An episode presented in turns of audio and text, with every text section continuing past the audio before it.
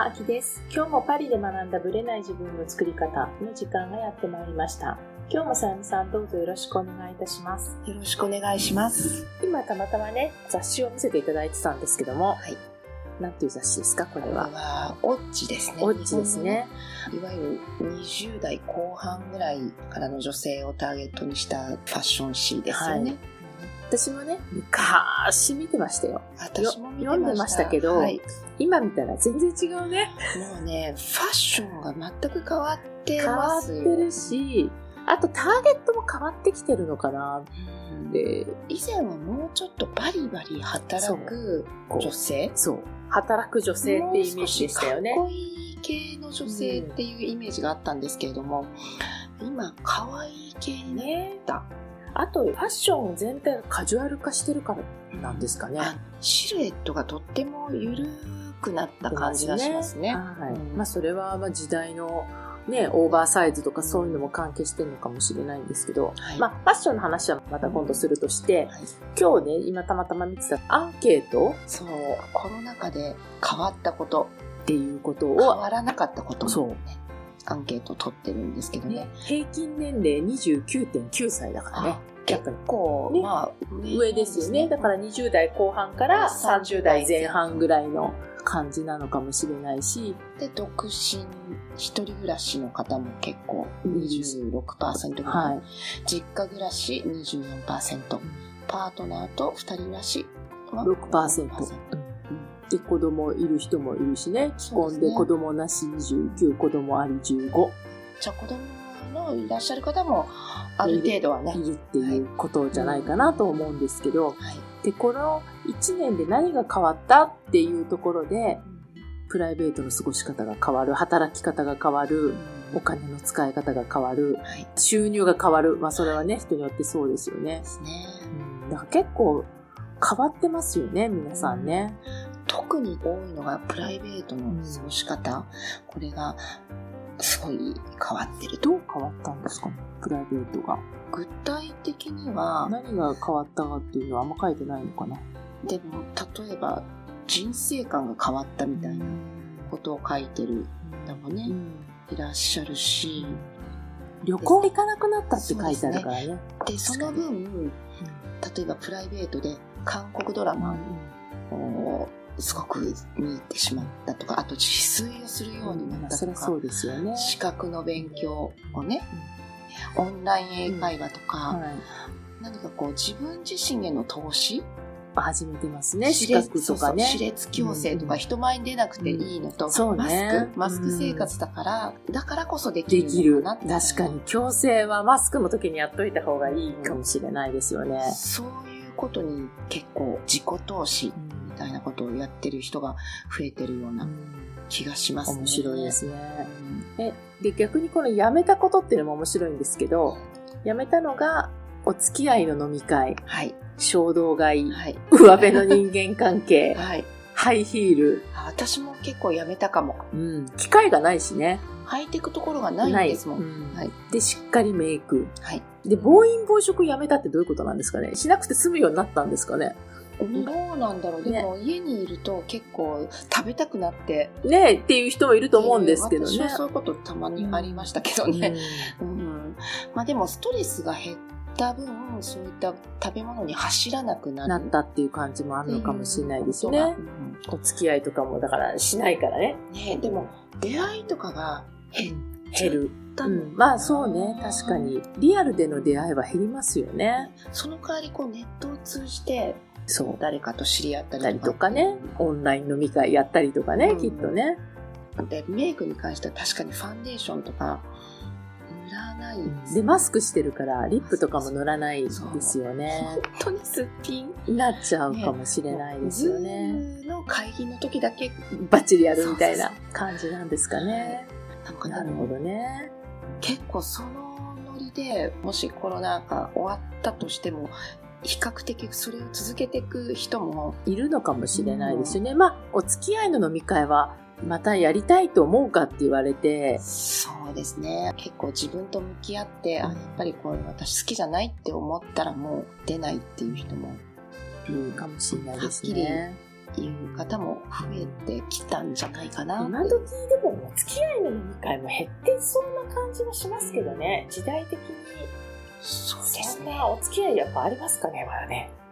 フランスにいるとあんまりお付き合いお付き合い がないからね。お付き合いは自由意志で選べるっていう感じなので。日本でお仕事してる場合とね、全然違いまますあもんね。ね確かにね。だからこれを機に変わっていくっていう感じはあるかなとは思うんですけどね。一人暮らしとか本当まだ結婚とかされてないパートナーのいない方とかは本当に資格の勉強とかするにはぴったりなタそうね。イミンうグんなんでしょうね。ね副業したりとか時間をまとまって取れますからね。うんうんだから自己投資はどのターゲットの人でもあったらやった方がいいのかもしれないんですけど、まあでもせっかく仕事について考え直す機会だったら改めて勉強したり副業したりっていうのはありじゃないかなとは思いますでねね。、もう政府も副業を認めてるよね。いろんな会社でもね、認め始めてますしね。昔はなかったからね。そう、副業とか見つかったらなんか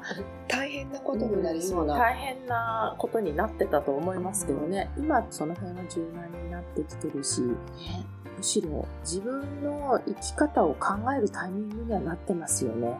お金の使い方が変わったって79%。すごい、本当に約80%の人がお金の使い方変わったんですね。どういうふうに変わったんでしょう、ね、あ無駄遣いをしなくなったとかう、んあと、おうちご飯っうんていうか、レストランが閉まってるとか、そう。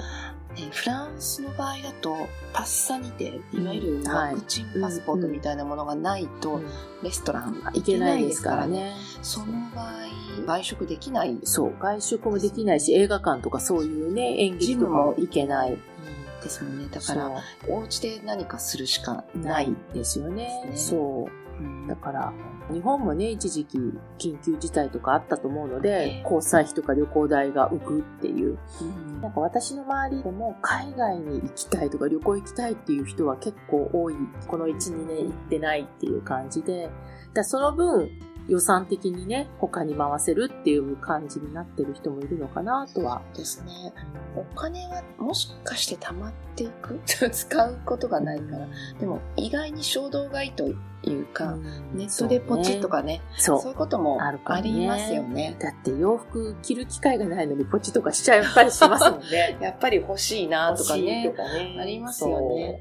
あと面白いのは、体重は変わらない人案が。外変わらないんですね。で、だって太ったっていう人もいるし、逆にここで体質改善じゃないけど、やってこうバリバリ健康的になってる人もいるから、人それぞれなのかもしれないですね。減った人が24%、うん増えた人が20%。で、残りは変わらない。だからほとんど20代の方は変わんないんですよ、やっぱりす。すぐ元に戻る。戻るからね。そう、だからそういう意味では、その中で変わらずにやってるって感じはしますけどね、皆さんね。とコロナ禍以前も今も変わらず大切にしていることはっていうの1位家族2位友人3位健康。まあこれは基本的にいつもそうなのかな。でも私、健康ってこんな低いんだと思いました。なんか健康意識が高まるのかなと思ってたんですけど。そうですよね、うん。だって外には出れないし、うん思うように動けないしとかね、やジっぱムも行けないしとかねだから自分でもっと何とかせればみたいに思ってるかと思ったら、うん案外、ちょっとお若めだからですかね。これからなんですかね。そうですね 私たちの世代とはちょっと違う。あんまり考えなくても健康なんじゃないですか？そうね。あんまりまだ不調がね、うんいろいろ出てこない。一日ぐっすり寝れば大丈夫。回復回復できるっていう、はい感じだと思うのでね。え、さゆみさんはどうですか？変わった？私はね結構アップダウンがもともとあるので別にコロナ禍じゃなくても太ったり痩せたりすごいあるので、まああまり変わらないかな、うんあ、でも生活全体。生活全体としては外食が減った、あ、それは減ったね。ね。基本ほとんどおうちご飯、そりゃそうでしょうね。ほとんど外食しに行かなくなりました、確かに。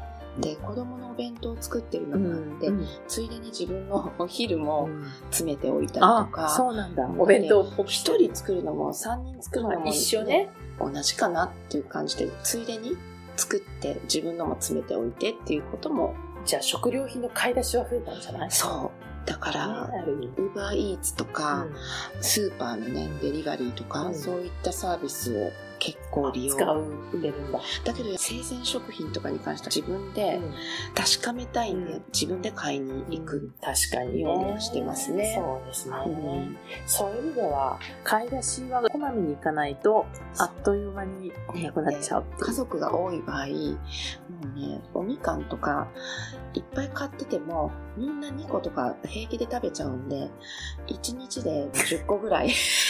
バカ食いになっちゃうからね、みんなね、みかんとか。すぐなくなるんですよ。リンゴとかも1人1個とか食べてたら、5個買っても1日でなくなる。ね、確かに。本当にいつも買い物ねしてますね。いや、フルーツは本当にまとめ買いいっぱいしてますけどね、やっぱりね。それでも持たないからね。そうなんですあ、。またこまめに買いに行かないと。傷んでくるんでう、んちょっと食べれる量をその都度買ってるっていうか。買った方が多分新鮮なものが入るかなという感じですね。面倒なんですけどね。私、全然関係ない話だからさらっとなんだけど、えこの時期ねうん、柿をバカ食いしてます。私も実は今うん日柿買ってきました。買うんなんかね、日本の柿と時期が違うんですよね。ねみかんの時期と一緒なのよね、柿ってね。イスラエルとかでできてる。あ、イスラエル系なんだ。らしいそうなんだ。で結構美味しいですね。そうそう。ヨーロッパも多いと思う。あと、もっと南の方だけどね。フランスよりはスペインとかあっちだと思うんですけど。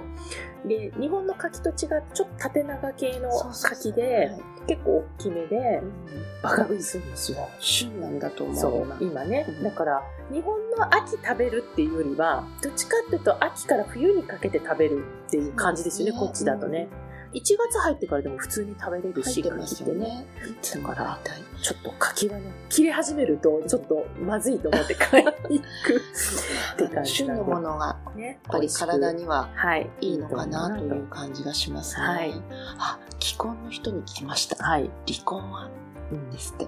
考考ええなかった。考えた10%。うんまあ、いるでしょうね。うんいや、人間関係変わりますよね。例えば、普段会社に行ってるから夜しか会わなかったのに、それが毎日日中ずっと顔合わせてると、っていうことでね、いろいろ出てくると思うので。私だって、うちの旦那さんが家にいると、ちょっと自分の仕事が邪魔される感をね、何もしてなくてもね。感じるんですよ。そこにいるとちょっとややりにくいなとかっていうのがあるんで、もしね、これ将来主人が定年退職とかしたらどうしようってちょっと思いやっぱもうました。だから、彼専用の部屋を作るとかね。って言ってくれないんですよ。あるんですよ。ちゃんと机もあるお部屋が。あ、行かないの？行かないの。で、サロンに今にね、ズトンって椅子あるので、好きなのね、サロンがね。で、私はもう、だからキッチンにこもる。そう。だから私も結構言いたいことはわかりますね。やっぱりね、夫婦であっても、一人でいる一人の時間は大事大事です。は。ないんで、そのあたりがね、コロナ禍で24時間ずっと一緒にいるっていう風になった時に、きついなって正直思いました。だから、将来のね、うんことをちょっと早めにね、そう。気づけたみたいなね、感じでよかったかもしれないですね。はい。それでは本編スタートです。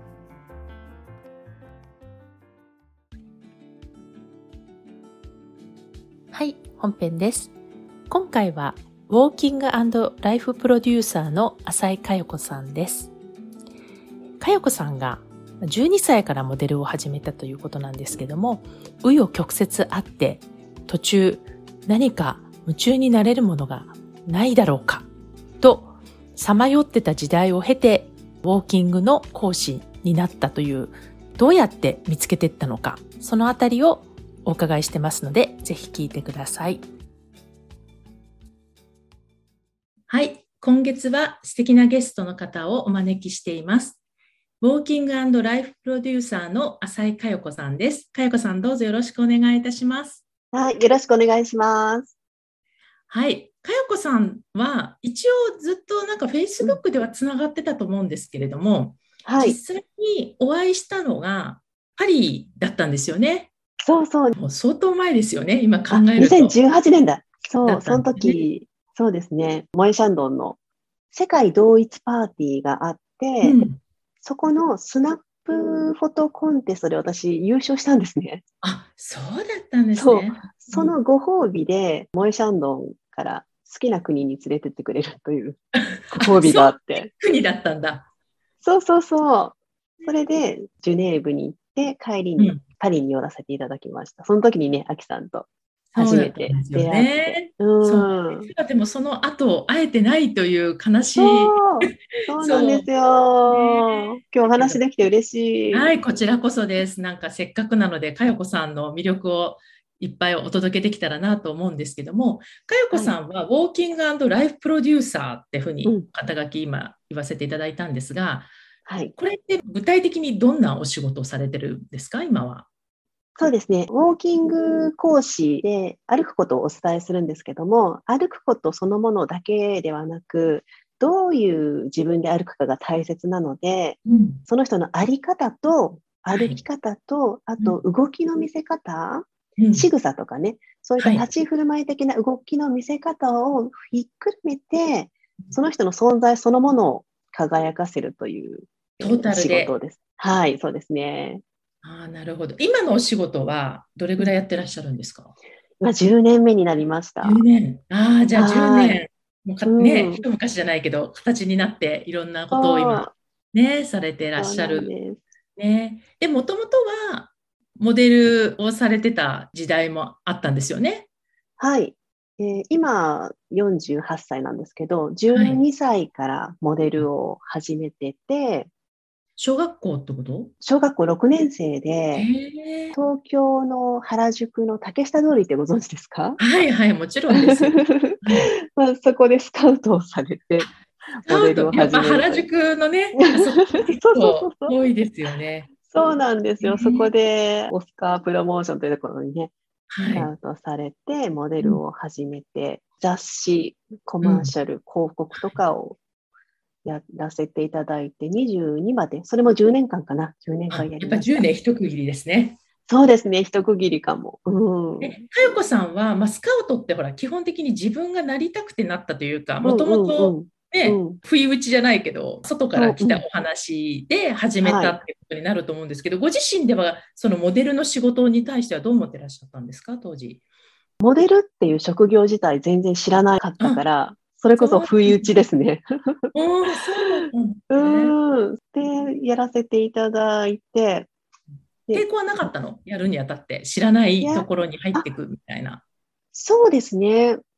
抵抗はなかったかな。ただ、性格的に私すごくおとなしい子だったんで、うんそうなんですよ。前に出るっていう感じではなかったから、はいいろいろ苦労しました。なんか写真撮影とかポージングがなかなかできないとか。うんえでもそれを続けられたっていうのはやっぱりなんか、うんかよこさん的にはやりたいとか、できるようになりたいみたいなのがあったってことなんですか、あ、そうですね。雑誌に載ったりとか、うんあとコマーシャル朝流れてたりとかはい、すると、まず両親に喜んでもらえるのがね、子供ながらに嬉しかったというか。なるほどね。そうそう。ただまあ、これで一生やっていくみたいな、すっごいモデルになりたいみたいな感じではなかったので、あそうだったんですね。はい、10年経った時に、ずっと表に出てたから、裏方をやってみたいと思って。あ違うんですかね。やっぱ表に出ると裏,、うん裏の方に興味を持ったりするんですかね。そうですね。なんか普通の、普通のっていうかね、一般的な仕事っていうのをやってみたいなって思っへたりしましたね。ーなるほどね。えじゃあ、うんそこでもう結構未練もなくパッとやめられたんですか、あ、全然未練もなくパッとやめました。へー その辺結構じあ。ゃあ、はっきりしてるのね、かよこさんってね。あ、そうですね。多分、熱しやすく冷めやすいのかわかんないですけど。10年続いてるから、うん、そうそうわ。けではないと思うんですけど。そうですね。結構10年スパンで変わることが多いかも。ああ、そうなのね。うんじゃあ、その後はどんな活動をされてきたんですか？その後は、ちょっと体を壊したんですよ。あ、そうだったんですね。うんそう、体を壊して、結婚して、うんまたアルバイト的な感じでバイヤーをやったりしたんですね。お何のバイヤーですか？それは。海外ブランド品を買い付けてくるインポートショップいいんですかね。そう、昔からこう日本と海外を行き来したいっていう思いがあったので。うん、海外に行ってブランド品を買い付けて日本で売るっていう仕事をね、したり、まあや雇われていたんですけど、はい。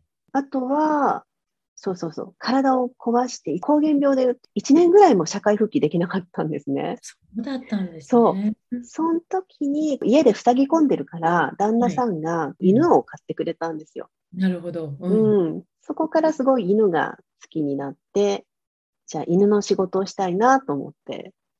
へえ。犬あ、それまではうん。犬は飼ってなかったんだ。飼ってなかったんですっていうわけではなかったのに、そうです。あの実家ではね、あの犬飼ってたんです。あ、そう、じゃあもともとワンちゃんはご縁があるというか、そうですね。で自分の、自分の犬として飼い始めたのが、その当時パピヨンとポメラニアン初めてで。うーん。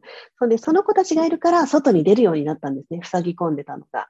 わあ、そうだそうそう。一緒にレストラン、カフェに行ってお茶を飲んだりとか。うん。そうそう、そうなんですよ。えーじゃあ、ワンちゃんがうん、その社会復帰を促してくれた存在だったってことですね。そうなんですよ。で、そういうなんか首輪とか、犬のお洋服とかを作る会社にちょっと勤めまして、はい。その間にブログをね、始めたんですよ。犬と行けるレストランの情報配信。へえ。それを続けてたら、また芸能事務所からスカウトされて。やっぱり表に出なさいって言われちゃったわけね。そう、そうなんです。またそこで表にうん引っ張り出され、はい。そこからはモデルというよりも文化人として、はいそう犬とのライフスタイルを提案する人っていう形で、うん、また表にちょっと出始めました。雑誌に出たりとかですか？そうですね。犬雑誌とか。へえ。犬のね。そう、そうう、ん犬のテレビ番組とか。あ、じゃあはい結構犬関連のメディアには、かよこさんが出たりしてたってことなんですね、その時代。当時はね、はい。うんそうなんです。で、その時代、だから買い付けやったりして、犬の仕事をしたりして、今度はね、いろんな表舞台にまあ雑誌出たりね、して、はいで、でもこの仕事でやっていく感じではなかったんですか？そうなんですよ。犬の仕事は犬が大好きでやってて、あと NPO も立ち上げたりしてたんですけども、そんなにこう、収入も高くなかったし、はい。好きなんだけど、これが天職っていうか、一生情熱を注いでやる仕事なのかなってちょっと悩み始めて、それは犬の仕事始めてどれぐらい経ってからですか？8年ぐらいかな。やっぱりこの10年手前になるといろいろそうそうそう。そうそう、10年スパンの手前になると多分考え出すんでしょうね。うん。うん。うん、そう。で、NPO の仕事も、犬と人との共生をね、広めていくお仕事だったんですけど、はい。そこもまあ忙しくて、なので NPO だからそんなに収入にならなかったりとか、うん確かにね。それで家族にも、主婦のお遊びかみたいなの言われたりとか して、そうそこからね、自分の天職は何だろうってうん探し始めました。自分探し。自分探し。えじゃあ、それはじゃあ8年ぐらい経ってるってことはいくつぐらい ?30 代ですよね。そうね、35ぐらいから探し始めたかな。うんうん。うん、で、すぐ見つかっで、たんですか？もう全然見つからない。結局ね、4年間ぐらい探し求めたんですよ。何が自分に向いてるかとか、何が転職か、何が使命かみたいなのでうん、で、どうやって探してたかというと、はいとにかく自分の興味のあるもの、はい。うん、興味のあるものを片っ端から体験していったんですね。うん。例えば、なんか美しいものが好きだから、うんネイルのレッスンとかね、たまに受けてたから、ネイリストかなと思ったりして、うん。で、習いに行ったんですよ。で、それをお仕事にするとすると、養成講座みたいなのに受けないといけないから、何十万もかかるんですよね。で、その金額が、私全然貯金がなくって、で貯金を全部果たす。はい。果たして得る資格だったんですよ。その時ね、3、40万しか手持ちになくて、うん。でこの全財産をはたいて、うん私はこの仕事に就きたいかって自分に問いかけるんですね。はい。そしたら、うん、違う、違うなーって思ってまた次行くんですよ。ああ、なるほど。じゃあ、その手前にやめるって感じなのね。そう。じゃあこれではないってこう、横線引っ張って消去表で。うん。そう。で、また次に行くんですよ。それが続いたんだ。そう、それをね、続けて、でも最後も、もうやっぱりもう分からなくなって、今度、霊能者のところに行ったんですよ。もう相当分からなくなってきちゃってたんだね。もう相当もう自分の力じゃ分かんないと思って、うんなんか1年待ちぐらいの霊能見える人みたいなのがいて、その人のところに行って、私の天職は何ですか？って聞いて。うん。そしたら、そしたら何て言ってたんですか、うんそしたらね、美容と技術に関わることって言われて。うーん、なるほど。うん。で、えーなんだろう？ってまたそこで考えたんですねけど、そこでピンとはやっぱ来なかったんですよね。その、なんか、あれだみたいのはなかったんですよね、言われても。なかったですね。なんだろう、エステティシャンかな？とか、うん、そう思っちゃいますよね。そううんそうそう。考えて、はい。見つからなかった時期がありました。で、この4年近くさまよって、はい。結局、何がきっかけでうん。ウォーキングに出会ったのかっていうのが多分皆さん興味があるとこなんですけど、そうですよね。うんウォーキングはね、今、転職だって思えるんですけど、うんで、結局4年間さまよって、その後に子宮がんになったんですよ。体を壊して。うん、壊した。うんうんそう。そこで入院して、まあ、3ヶ月ぐらい入院して、結局、まあ9ヶ月ぐらい闘病したのかな。はい。うんそうその時に、入院してる時に、リハビリで毎日歩かされたんですよ。病院の廊下を。うん、確かにね。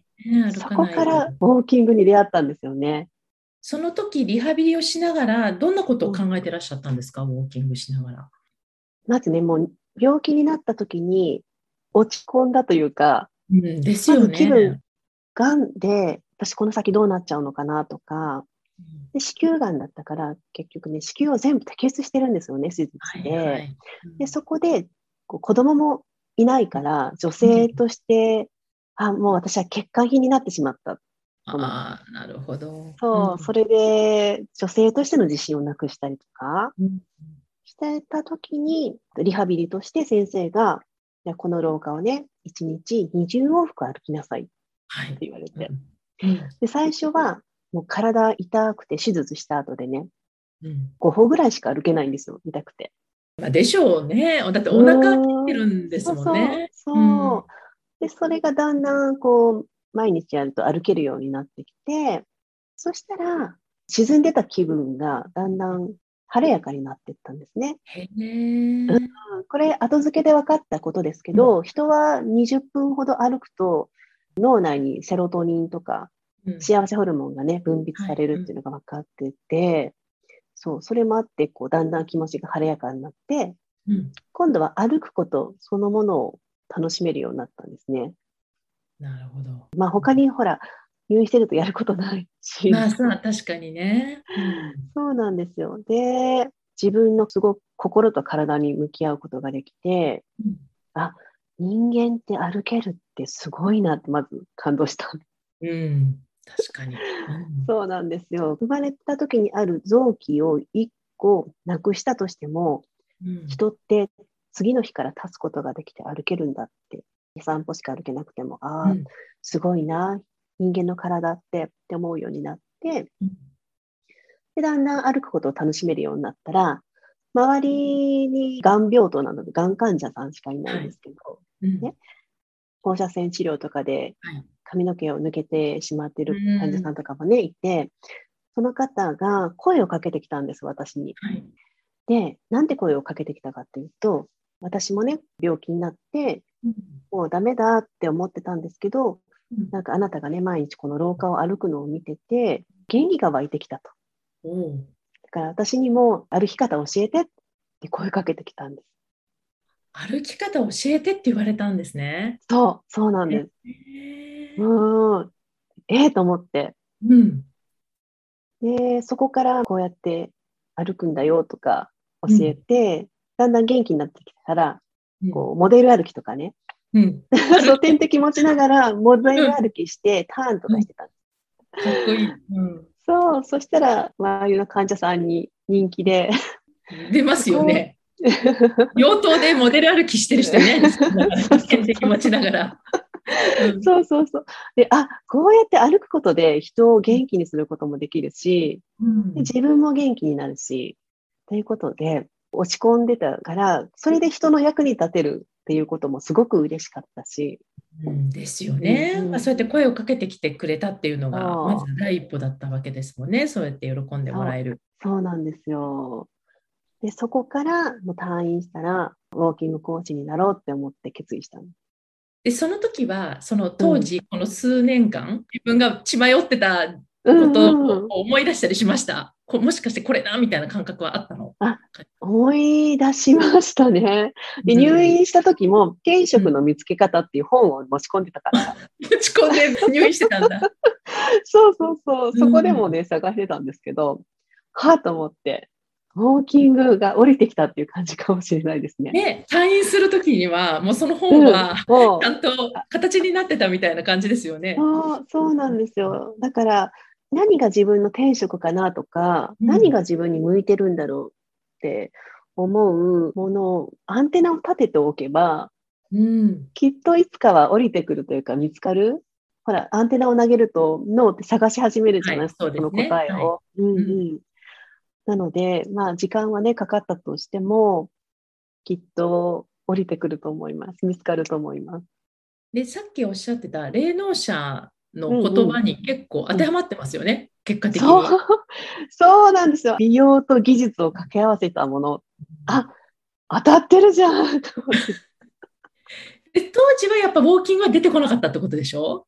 そう、全然全く頭の中にウォーキングなかったんですよね。ウォーキング講師とか、全然なかったです。ね、面白いですよね。だから多分いろいろ美容と技術とか、まあ、そういう以外にもいろいろ探してたと思うんだけれども、うん、その最初の数年、3年間とか4年の間には引っかからなかったものが、病院っていう中にいることで、違う形で降りてきたってことですよね。そうなんですよ。そして、12歳からやってたモデルとかも、うん、あ、点と点がつながったっていう感じ。ね。10年間やってきたことが。うんうん。